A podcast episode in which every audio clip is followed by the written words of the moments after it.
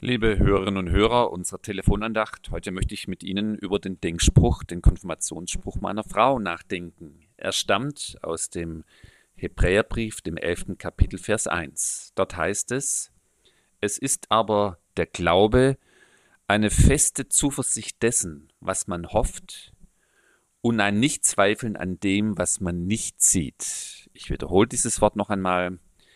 Es ist aber der Glaube eine feste Zuversicht dessen, was man hofft, und ein Nichtzweifeln an dem, was man nicht sieht.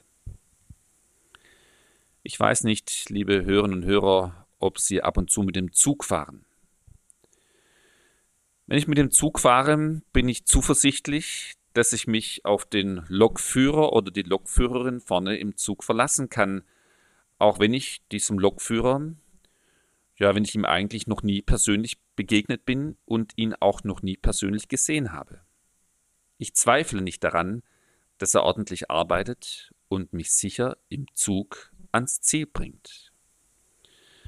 Ich denke, das will der Hebräerbrief uns sagen, liebe Hörerinnen und Hörer, dass es ähnlich ist mit dem Glauben an Gott. Ich vertraue darauf, dass es diesen Gott gibt, auch wenn ich ihn im eigentlichen Sinn noch nie gesehen habe. Ich glaube, dass es ihn gibt und ich glaube daran und hoffe darauf, dass er mich auch gut zum Ziel bringt.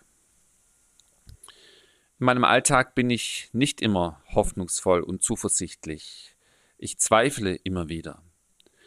Deshalb bin ich froh, dass es nach diesen großen Worten des Hebräerbriefs von der festen Zuversicht und dem Nichtzweifeln in diesen Versen im Kapitel weitergeht.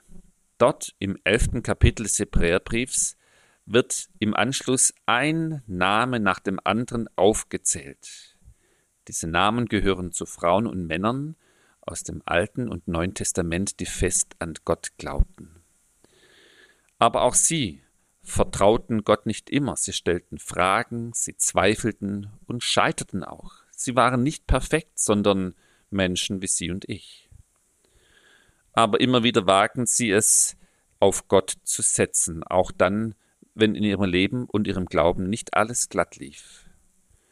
Sie trauten dem unsichtbaren Gott und seiner Zusage mehr als den eigenen Augen. Ihr Glaube half ihnen weiter und tiefer zu sehen. Abraham, Sarah, Josef und viele anderen, die da aufgezählt werden, erlebten, dass es sich lohnt, auf Gottes Zusagen zu vertrauen.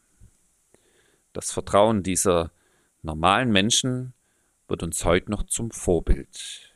Gott greift ein, er ist da, wenn ich ihn brauche. Ich möchte mich gerne einreihen lassen, auch heute an diesem Tag, in diese Menschen, die auf Gott vertrauten. Lothar Zenetti, der Dichter und Theologe, hat einmal folgende Worte formuliert. Menschen, die aus der Hoffnung leben, sehen weiter. Menschen, die aus der Liebe leben, sehen tiefer. Menschen, die aus dem Glauben leben, sehen alles in einem anderen Licht. Dass wir heute so zusammen sehen lernen durch das Vertrauen auf Gott, wünsche ich Ihnen und mir. Dazu grüßt Sie herzlich Ihr Pfarrer Hartmut Dinkel.